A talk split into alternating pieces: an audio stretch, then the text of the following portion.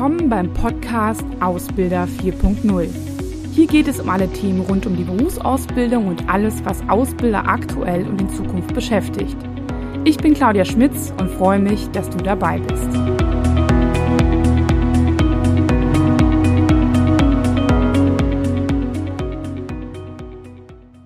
Ja, hallo und herzlich willkommen. Ich habe mir heute ein etwas kritischeres Thema herausgesucht. Ähm, was mir aber über die letzten Jahre immer wieder auffällt, in zahlreichen Diskussionen, Gesprächen und auch Workshops mit Ausbildungsbeauftragten, dass Ausbildungsbeauftragte doch sehr häufig, ich sage mal so wirklich im Stich gelassen und allein gelassen werden. Und ich fange jetzt erstmal damit an, was sind eigentlich Ausbildungsbeauftragte? Ähm, das ist vielleicht für die meisten klar, aber ich erlebe auch das immer in Diskussionen, dass da die Definition dann doch ein bisschen unterschiedlich ist. Also es gibt in vielen Unternehmen sind das die sogenannten Fachausbilder.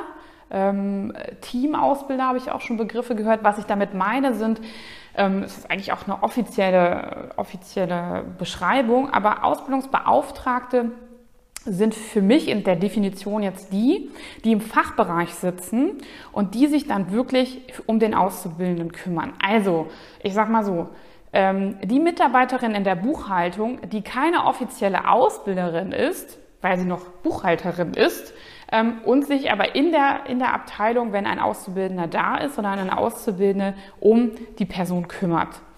Genauso im Fachbereich, im technischen Bereich beispielsweise die Person, äh, die der Monteur, der kein Ausbilder ist, kein, ne, in dem Sinne, aber ähm, der äh, ja den, den oder die Auszubildende ähm, mit auf dem Wagen mitnimmt und äh, naja, nachher auch dann den Beurteilungsbogen meistens ausfüllt und eine Rückmeldung an den Meister, an die, die Meisterin oder ähm, an die Ausbildungsleitung gibt Richtung, ja, äh, wie sind da so die Leistungen.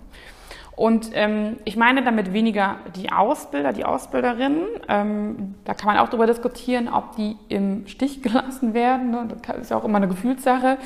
Ähm, aber ich beschreibe damit häufig auch das, was ich von Ausbildungsbeauftragten in Workshops vermittelt bekomme. Also viele von denen sehen sich wirklich nach tiefer Unterstützung. Also all das, was wir dort vermitteln oder wenn es irgendwie Möglichkeiten der Weiterentwicklung, der Unterstützung gibt, wird sehr häufig, natürlich nicht von allen, es gibt auch welche, die einfach, naja, komme ich gleich nochmal zu, ne? Ähm, aber grundsätzlich, die sich Unterstützung wünschen im Umgang einfach mit Auszubildenden, wie ich beurteile, wie ich Gespräche, vor allem Feedbackgespräche führe, ähm, weil es dann doch vermehrt zu Konflikten kommt. Also häufig auch zu Generationskonflikten, ähm, die teilweise gar nicht händelbar sind, ne? wo, sage ich mal, der oder die normale Mitarbeiterin gar keine ähm, Vorprägung hat oder auch keine Vorerfahrung, häufig auch keine ähm, vorige ähm, ja, Ausbildung in der Art und Weise, ähm, dass sie pädagogisch da irgendwie unterstützen könnte. Ähm, teilweise muss man auch ganz klar sagen, nicht jeder ist da kommunikativ auf so einem hohen Level, dass er das dann irgendwie gut machen könnte und sind deswegen wirklich häufig überfordert. Und diese Überforderung können sie ja auch den Auszubildenden nicht zeigen, ne? weil dann ist natürlich teilweise auch ähm, hat was mit mit dem eigenen Ego zu tun, aber natürlich auch, je nachdem, wie das Auftreten, vielleicht auch selbstbewusstes Auftreten der Auszubildende dann im Fachbereich ist, ähm, hat man so natürlich das Gefühl, dass da auch so ein Machtgefälle dann entsteht und dass man ähm, ja sich von dem vor oder der vorgeführt, äh, vorgeführt fühlt. Ne? Genau. Dann ist natürlich auch so ein Problem, dass die häufig auch nebenbei ihren Job irgendwie machen. Ne? Also, äh, also die meisten haben eine, einen ganz anderen Job als Auszubildenden ähm, und äh, machen das natürlich auch, aber sie haben einen ganz anderen Job und müssen das irgendwie nebenbei machen. Und das ist ähm, schon eine wirklich krasse Herausforderung, wenn sie auch noch zusätzlich häufig keine Unterstützung von ihren Vorgesetzten bekommen. Also äh, eher selten ist es ja so, dass die Vorgesetzten in dem Fachbereich sagen, ach stimmt, du bist Ausbildungsbeauftragter, dann kriegst du für die Aufgabe ein bisschen mehr Zeit, weil das dauert natürlich länger, wenn ich das nebenbei noch äh, mit einem Auszubildenden bespreche oder wenn ich dann noch eine, ähm, ja, eine, eine kleine äh, extra Runde drehen muss oder vielleicht auch eine Aufgabe abgebe, die ich dann nachher nochmal kontrollieren muss. Ne? Also das dauert in vielen Sachen auch einfach länger, auch aufgrund der Erklärung. Ne?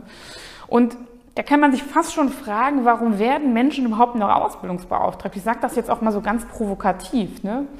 Also viele der, der Ausbildungsbeauftragten machen das einfach sehr gerne, weil sie gerne mit jungen Menschen arbeiten. Also ich erlebe das vor allem bei vielen, die jetzt neue Ausbildungsbeauftragte werden, die entscheiden sich da sehr, sehr häufig auch ganz bewusst für, die haben da Lust zu. Das belebt vielleicht auch den eigenen Job, gibt ein bisschen Abwechslung die finden das auch vielleicht ganz witzig. Ne? Und die haben häufig auch einen helfenden Charakter. So, ne?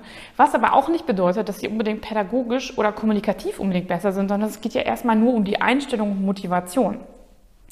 Andere wiederum, und ich kann da auch gar nicht über die Prozentzahlen sprechen, ähm, fühlen sich häufig vom, vom Vorgesetzten natürlich äh, auch gezwungen. Ne? Also die werden dann einfach bestimmt und müssen das jetzt machen. So, ne? Und dass da die Begeisterung jetzt nicht so ins Unendliche geht, ist natürlich auch total klar. Und das zeigt auch nochmal, wie sehr sie dann auch meistens im Stich gelassen werden, weil sie bekommen diese Aufgabe einfach mit hinzugelegt und dann, ja, war's das so. Ne? Dann guck, wie du klarkommst. So, ne? Und wenn, dann, wenn man dann das dann nicht schafft, ne? also ich erlebe das häufig, dass sie auch sagen, wann soll ich das noch machen? Dann muss ich den Beurteilungsbogen machen, das ist super viel Zeit. Also es ist sicherlich nicht so viel Zeit, aber wenn ich einen Vollzeitjob habe und das dann noch oben drauf kommt, vielleicht auch noch ich noch eine ähm, Krankheitsvertretung mache oder sowas, passiert ja auch schon mal in so einem Team. Und dann kommt vielleicht noch ein besonderes Projekt dazu und dann soll ich noch mit dem Aus, mit der Auszubildenden irgendwie anders umgehen oder da mir noch mehr Zeit für nehmen, weil die teilweise auch mehr Zeit brauchen, dann ist es natürlich wirklich, ähm, wirklich auch schwierig. Ne? Und ich glaube, dass es wirklich das Gefühl häufig ist, dass sie sich im Stich gelassen fühlen. Der eine mehr, der andere weniger natürlich. Ne? Ja, die Frage ist ja, wie kann man sie halt weniger im Stich gelassen äh, machen? Wie kann man ihnen Unterstützung ähm, mehr geben? Und da glaube ich, ist eine super zentrale Sache, dass man den Wert des Ausbildens im Unternehmen einfach steigert. Weil das, was wir häufig vergessen, ist, dass zentral in der betrieblichen Ausbildung dann wirklich die fachliche Ausbildung dieser Ausbildungsbeauftragten stattfindet. Und das wird eigentlich gar nicht wertgeschätzt. Also die werden nicht besonders mal erwähnt, sondern das wird einfach erwartet, dass sie das machen. Und dass dieses Ausbilden halt einfach wirklich zentral und wichtig ist, dass das grundsätzlich im Unternehmen einfach auch ähm, als, als wertvolle Aufgabe vermittelt wird. Ähm, das ist wirklich auch ein Multiplikatorenjob, den man da als, als Ausbildungsleiter, als Ausbildungsleiterin oder Ausbilderin auch ähm, ja, äh, mitnehmen sollte oder auch verbreiten sollte, diese Vision. Ne? Das ist natürlich nicht von heute auf morgen zu ändern. Ähm, das hat dann auch damit was zu tun, dass man auch ganz bewusst für diesen Job vielleicht ähm, in, dem, in der eigenen Jobbeschreibung Zeiträume und Ressourcen zur Verfügung stellt. Natürlich hat man als Ausbildungsleitung da nicht immer die Hoheit und die Gewalt, aber auch da ganz bewusst auch mit den ähm, Vorgesetzten zu sprechen und zu sagen, ganz bewusst, ähm, guck mal, die Person nimmt dir doch auch Arbeit ab, dass du dich nicht drum kümmern musst, ähm, dann gib bitte gewisse Ressourcen frei. So, ne? Und auch zum Beispiel auch ein Vertreter in der Abteilung sagen. Also warum immer einen Ausbildungsbeauftragten pro Fachbereich? Warum nicht zwei, die sich dann in abwechselnd je nach Aufgabenbereich auch darum kümmern können und die auch Vertretung füreinander spielen können? Ne? So, also wenn es mal bei dem einen ein bisschen enger ist. Ne? Und da fühlt man sich ja, dann kann man sich auch manchmal über so einen schwierigen Fall besser austauschen.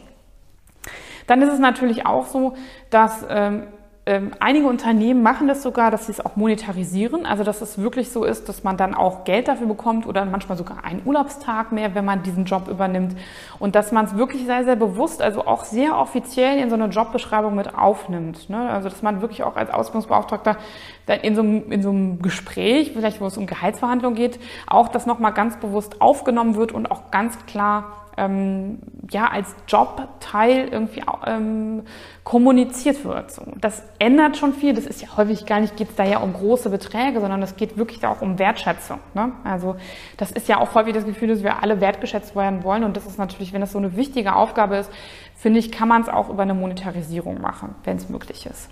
Ähm, ich glaube, das Aller, Allerwichtigste ist aber, dass man sie wirklich in ihrer Funktion des Ausbildens unterstützt.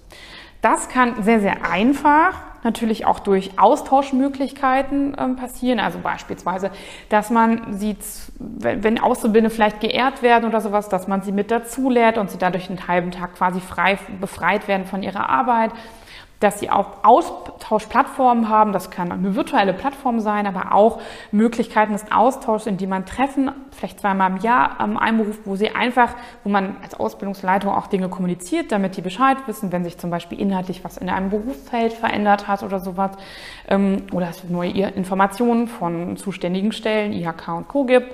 Ähm, aber auch die Möglichkeit, einfach sich auszutauschen über einzelne Auszubildende, aber auch, wie man gewisse Situationen handelt. Ne? Beurteilungsbogen ist auch immer so ein Thema. Da kriegen die von den Latz geknallt ne? und wissen eigentlich gar nicht, wie sie das so richtig machen sollen. Und da gibt es natürlich auch die Möglichkeit, ähm, wo wir auch unterstützen, das sage ich natürlich auch, auch ganz bewusst, aber wo es einfach sinnvoll ist, auch Weiterbildungsangebote zur Verfügung zu stellen. Also ganz klassisch, eben wirklich kommunizieren. Wie kommuniziere ich eigentlich? Ähm, auch Inhalte aus dem Ausbilderschein. Die meisten Ausbildungsbeauftragte haben ja auch keine klare Qualifizierung. Ein Ausbilderschein würde helfen, wobei ich auch sage, ganz kritisch, dass es automatisch jetzt einen nicht darin praktisch besser macht, auch gut auszubilden. Aber auch so Themen wie, wie führe ich Feedbackgespräche, wenn es kritisch wird? Wie gehe ich mit diesem Beurteilungsbogen um? Wie tickt die Generation Z? Wie kann ich ausbilden? Also wie kann ich Dinge besser vermitteln, sodass das Gegenüber es versteht? Hat ja auch viel mit Kommunikation zu tun. Und jetzt auch ganz neu natürlich, wie kann ich digital ausbilden? Wird vor allem für die Personen wichtig, die halt auch im Homeoffice sitzen. Ne? Also wie vermittle ich da, wie kann ich meine eigene digitale Fitness auch verbessern? Wo muss ich mich vielleicht weiterentwickeln? Und wie funktioniert das digital? Was machen andere? Also da auch wieder den Austausch, aber wie kann ich das machen? Wie kann ich vielleicht noch besser vermitteln und ausbilden, sowohl digital als auch präsent? Ich glaube, wenn man diese Dinge oder eins nur davon beachtet, ist schon sehr, sehr viel geholfen. Und ich würde mir auch einfach in Zukunft wünschen, dass viele Unternehmen nicht nur die Auszubildenden unterstützen, das ist natürlich auch wichtig, aber vor allem sich wirklich um die Qualität der Ausbildung kümmern. Und das sind zum großen Teil ist die Arbeit der Ausbildungsbeauftragten. Daher wirklich mein Appell, sie nicht im Stich zu lassen, sondern noch mal viel stärker zu unterstützen und diesen Wert des Ausbildens im, äh, Ausbildens im Unternehmen einfach noch mal hochzuhalten. Ich hoffe, es war etwas dabei und ich wünsche viel Erfolg beim Umsetzen, manchmal auch gegen Windmühlen, das ist mir bewusst. Ähm, deswegen viel Erfolg beim Umsetzen und ähm, ja, wenn es Fragen gibt, immer gerne melden. Ich wünsche dir viel Spaß dabei und ähm, mach's gut, bis bald. Tschüss!